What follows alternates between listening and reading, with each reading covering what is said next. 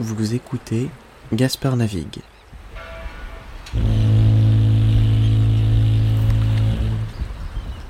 Un podcast où je navigue vers un monde plus tolérant. Bienvenue à bord. Je suis votre capitaine, Gaspard. Bonjour à tous, bienvenue à bord, bon retour dans Gaspard Navigue, merci d'avoir partagé les épisodes précédents, continuez à le faire, plus on est de fous, plus on rit, et plus je peux vous présenter les invités intéressants. J'espère que vous allez bien, cette semaine on continue d'explorer l'histoire de David, Escort Boy. Comme toujours, je suis impatient de continuer la discussion sur les réseaux sociaux et si vous êtes intéressé, je pourrais vous proposer éventuellement un épisode épilogue où David et moi on répondrait à vos questions. Alors rejoignez la discussion sur les réseaux sociaux, hashtag Gaspard Navigue.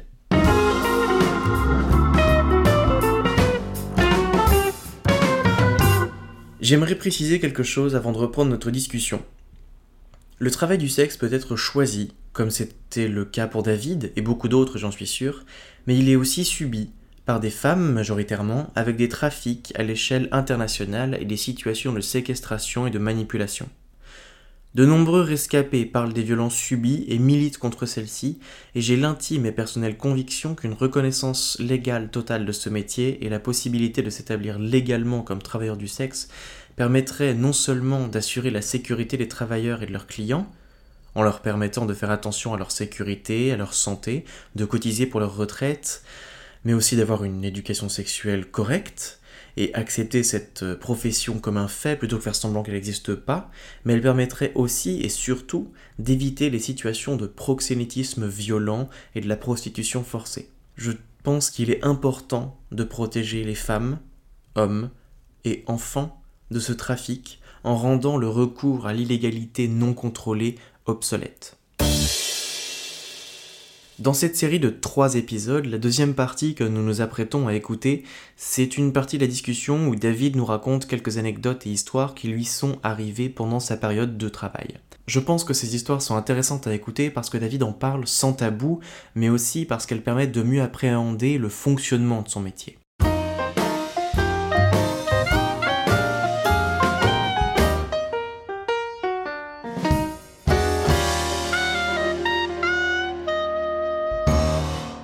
Oui, est-ce que tu as des, des histoires ai, à nous raconter j'en ai quelques-unes en effet. Alors, est-ce que tu es prêt? J'ai très peur. Non, ça va bien se passer. Vas-y. Euh, je vais t'en, je vais t'en sortir quelques-unes. Euh, je vais commencer par euh, ma première fois avec une fille. Ma première fois avec une fille, c'était euh, c'était pendant un de mes contrats. Donc, un client m'avait contacté de façon à savoir si j'étais apte à coucher avec une fille. Euh, donc, moi, à la base, euh, je me suis posé des questions parce que, étant, étant gay, de base. Ouais, ouais, toi, t'es gay, t'es pas 100% pan, gay. Ouais, t'es gay. Donc, étant gay de base, euh, bah, grosse question, est-ce que je me sentirais prêt à le faire ou pas, passer le cap, sachant que j'ai énormément de respect pour les femmes. hein, je veux dire, je suis entouré à 95% de femmes dans la vie. Mais euh, Mm. c'est quand, même, quand même quelque chose, ça, m'a- ça me faisait peur, c'était un, un grand pas en avant. Et, euh, et donc, j'ai fini par accepter parce que bah, déjà, d'une, il proposait beaucoup plus que ce que je demandais. Et à côté de ça, je me suis dit, bah, Mm. faut pas mourir con, hein, autant essayer. On ne sait pas, ça se trouve, je vais, je vais aimer. Oui, clairement, c'est comme ça que je suis devenu gay. hein, C'est en me disant, pour aller, je vais pas mourir con, hein. Et puis bon, finalement, bah, je, je, je meurs tellement pas con que je vais te. vais Einstein, à ce stade. si je On est, pas, on est tous mecs. passés par là, je crois. Il y a un moment dans sa vie où on s'est dit, il faut qu'on teste parce que bon. Donc, euh, ça, a été une, ça a été une première fois assez, euh, assez cocasse et en même temps assez glauque. C'est c'est bête à dire, mais donc euh, le, la personne m'avait contacté, était venue me chercher. donc, je sais pas, je peux dire les lieux ou pas du tout si- En vrai, dis, les- dis les D'accord. lieux si tu veux. Donc, hein. elle était venue me chercher donc, là où je faisais mes études et on s'était déplacé jusqu'à la, jusqu'à la ville d'Aix-les-Bains. Donc, on était censé rencontrer Ouais. l'agente dame. Et, euh, et quand on est arrivé là-bas, En vrai, donne-leur des noms, hein, je sais pas, genre elle, Roxane, et lui, euh, et lui alors lui, Philippe, je m'en hein. souviens pas, mais elle s'appelait Maria. je pense qu'elle se reconnaîtra pas. donc, euh, donc ouais, Sacré Maria. Sacré Maria. Ouais. Donc, euh, donc, euh, donc on est parti, euh, on est parti en direction d'Aix-les-Bains où on était censé rencontrer euh, donc Maria. Euh, Maria, 24 ans, euh, la peau bronzée, qui respire le soleil, euh, charmante, avec les cheveux noirs et lisses, enfin vraiment une, une vraie poupée, magnifique. Et, euh, et Mm. donc au début, il me dit bon, par contre, je te préviens, euh, j'ai fait appel aussi euh, à une escorte pour la fille. Donc voilà, je suis tombé un peu dénu. J'ai dit d'accord, mais c'est-à-dire, et en fait, c'était pas une escorte, c'était enfin, c'était pas une escorte, c'était une prostituée qui du coup était dans un appartement qui avait été aménagé pour l'occasion, c'est-à-dire que ça devait être de base un T3 si je dis pas de conneries, et tout l'appartement avait été transformé en plusieurs cabines, donc pour des passes. Donc ça a été assez, assez comment dire, surprenant de prime abord. en fait, on est. Oui, dis attends. Non, non, non, vas-y, continue. Je, suis, je suis, j'ai 3000 questions. En fait, je me suis rendu compte que j'étais rentré dans le milieu, dans le milieu pardon, de la prostitution, mais version cliché. C'est-à-dire que quand je suis rentré dans l'appartement, je m'en suis pas rendu compte tout de suite, mais j'ai vu trois hommes, trois hommes pardon, sur, sur, ma, sur ma droite, ils étaient dans le salon. On avait trois qui étaient assis sur un canapé autour d'une enfin, table basse à jouer aux cartes. Enfin, vraiment, vraiment dans, le, dans le délire du cliché. Ah un autre qui était dans la cuisine qui surveillait l'entrée. Et au début, je me suis dit, ah, donc ça, j'imagine, c'est les Macs. donc les différentes chambres étaient sur notre gauche. Et donc chaque chambre était divisée en deux avec un espèce de rideau très lourd et très épais qui séparait en fait les chambres. Et, et, donc, au moment où donc, j'ai regardé ces hommes qui étaient en train de jouer aux cartes, je n'ai pas tilté tout de suite parce que je pense que j'étais ultra impressionné par le, par le moment.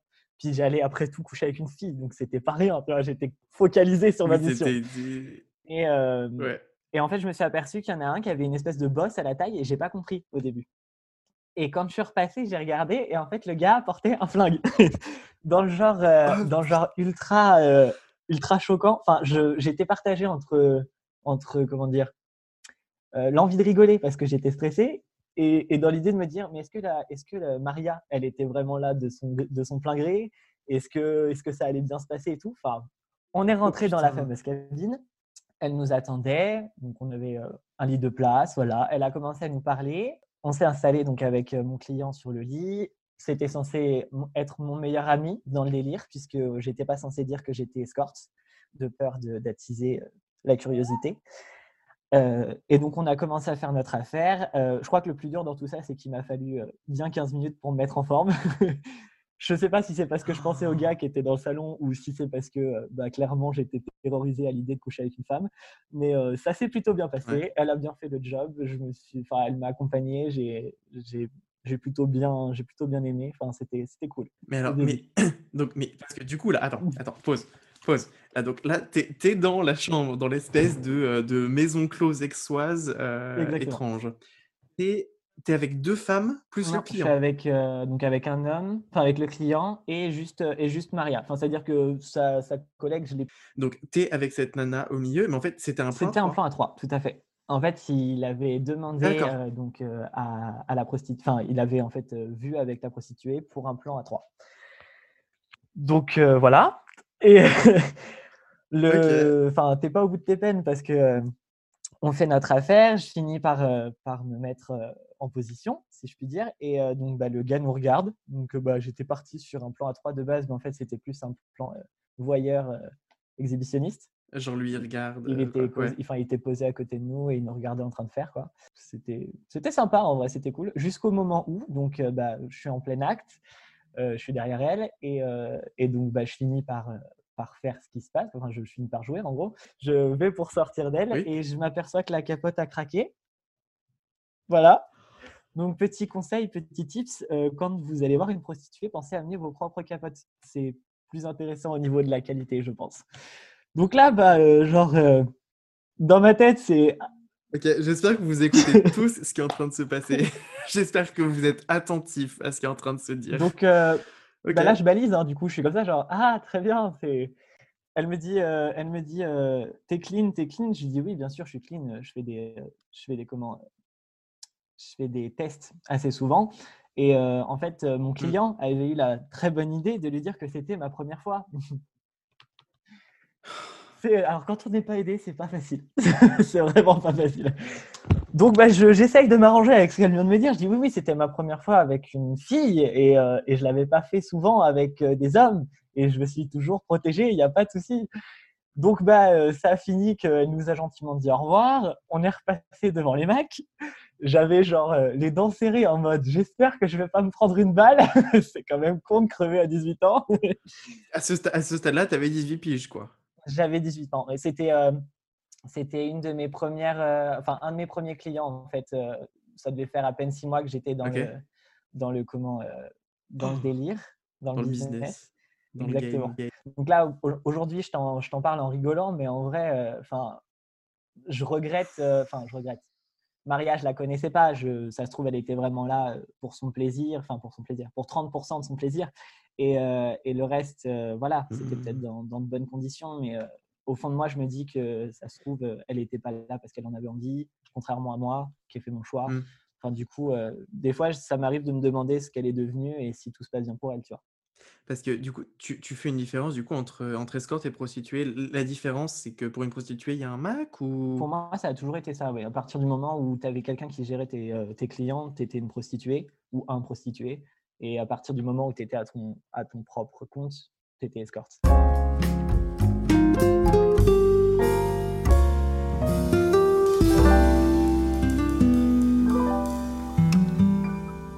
mes clients avaient, euh, avaient beaucoup de différences entre eux. Euh, c'est-à-dire qu'il y avait une différence sociale, mais une différence aussi corporelle. C'est-à-dire que, alors, au niveau social, comme j'ai pu te le dire tout à l'heure, euh, j'ai couché avec des pères de famille mariés. J'en suis pas forcément fier, mais bon, après, au bout d'un moment, on est limite, comment dire, résigné, tu vois. C'est-à-dire qu'on se mmh. fait l'idée, de toute façon, c'est leur choix et, c'est comme ça. Mais c'est comme ça leur truc. Quoi. Ouais, voilà.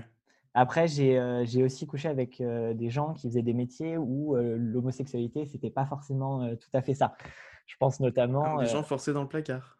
C'est ça, exactement. Du genre, ça m'est arrivé, alors je sais pas si était général, capitaine, officier, sous-officier, j'en sais rien, mais je me suis, je me suis, enfin, j'ai déjà couché donc avec un gars qui était dans l'armée de terre, apparemment assez gradé. Et, et du coup, enfin voilà, c'est juste pour dire qu'il y a encore des, il y a encore des métiers où, même si on est en 2020, bon, ça s'est passé il y a deux ans, mais où euh, bah, c'est compliqué. Quoi. Ça m'est arrivé de, de, coucher avec, euh, avec un, un, jeune, euh, un jeune sportif très mignon, genre vraiment très cute, qui était gaulé comme, je veux dire, une statue grecque, mais orientale du coup. Et, et en fait, il venait me voir parce qu'il il n'était pas du tout à l'aise avec son homosexualité et en fait, il se, il pensait pas qu'il pourrait passer, euh, passer à autre chose. Pour lui, c'était un hétéro dans la vie et euh, dans, ses, euh, dans ses rêves les plus fous, un, homosexuel comme il est vraiment, tu vois. Mais, mais tout ça pour dire que du coup, ça m'est arrivé aussi donc, de coucher avec, avec des, des, gens de mon âge. La plupart de mes clients étaient plutôt âgés. Je ne vais pas forcément donner un, un, âge particulier, une mais fourchette, une fourchette ouais, je dirais entre 40 et 60 ans, 60 ans à peu près. Bah, après, c'est parce qu'il y en a quelques-uns au-dessus de 60, mais j'évite de le dire parce qu'après, on va dire Ah non, mais c'est bizarre et tout. Ah, écoute, c'est comme ça. Euh, le plaisir, ça ne meurt pas. Tu passes pas 60 ans et ton plaisir est mort. c'est fini. ouais, mais c'est juste, justement, j'allais dire, mais genre, ça te, ça te donne, ça donner une autre perspective de, des relations physiques, toi, pour ta vie. Je sais que moi, c'est une de mes grosses angoisses, c'est de me dire qu'à un moment, j'aurais plus envie de mon copain. Oui, c'est vrai. Ou genre, euh, où je serais plus, où je serais plus. Euh, J'aurais plus envie de, de, faire des trucs à un certain âge et tout. Parce que, à part Madonna, on voit personne en fait qui parle du, du fait d'être. non, mais c'est vrai, du fait d'être attirant ou sexy euh, passé, 30 ans. Parce que notre société nous, nous pousse à dire qu'on est sexy entre 18 et 22 ans. Quoi. Ouais, totalement. Bon, après, c'est pas, pas mon cœur de cible. Donc, c'est vrai que, que moi, les 18-22 ans, personnellement, enfin, ils sont très gentils, hein, mais j'ai toujours préféré les 35-45 ans. mais oui, à, côté ça, ça se voit avec ton copain qui a quoi, 21 ans? Oui, non mais c'est... On coupe. c'est pas pareil, c'est pas pareil. Moi je te parle de sexe, je te parle pas d'amour. c'est sûr que ça, ça, a été un peu à double tranchant en fait de, coucher avec, euh, avec des moins jeunes parce que euh, j'avais l'impression, euh, alors c'est peut-être horrible de dire ça, mais de rendre service parce que, parce que bah, passer un certain âge dans notre, dans notre société, enfin du moins dans l'univers gay, euh, mmh. on a tendance à être euh, vite périmé. Et ça, je trouve ça quand même vraiment triste. Mais à côté de ça, euh, ça a quand même énormément renforcé le fait que mes clients, passés à un certain stade, décidaient d'arrêter de me voir parce que bah, je décidais de me laisser pousser la barbe ou, ou du coup de, laisser exprimer ma pilosité, sachant qu'en fait, eux, ce qu'ils voulaient, c'était coucher avec un minet de 18 ans qui était imberbe, enfin totalement pas mon style. Donc, du coup, mmh. c'était compliqué de me dire qu'en fait, on était vraiment dans cette, dans cette société de consommation, de jeunesse. Enfin, j'avais vraiment l'image d'espèces de, vieux vampires qui venaient juste aspirer un, un minimum de jeunesse. Tu vois enfin, c'était, ils n'étaient pas tous comme ça, hein, bien évidemment, mais, mais pas mal. Il y en a quelques-uns qui te faisaient te sentir un peu mal à l'aise. Euh? Bah, un vrai morceau de viande, en fait. C'est, c'est con à dire. Hein, et puis en même temps, avec le métier que je faisais, peut-être que. Mais,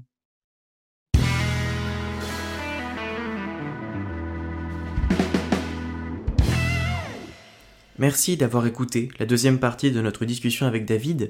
La semaine prochaine, on parle de la fin de sa carrière d'escort boy.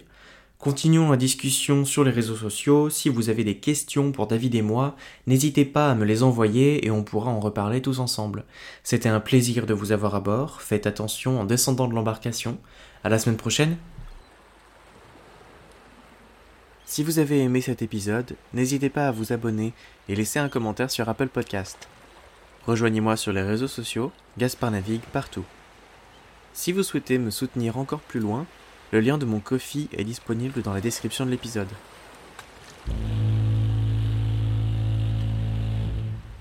À la semaine prochaine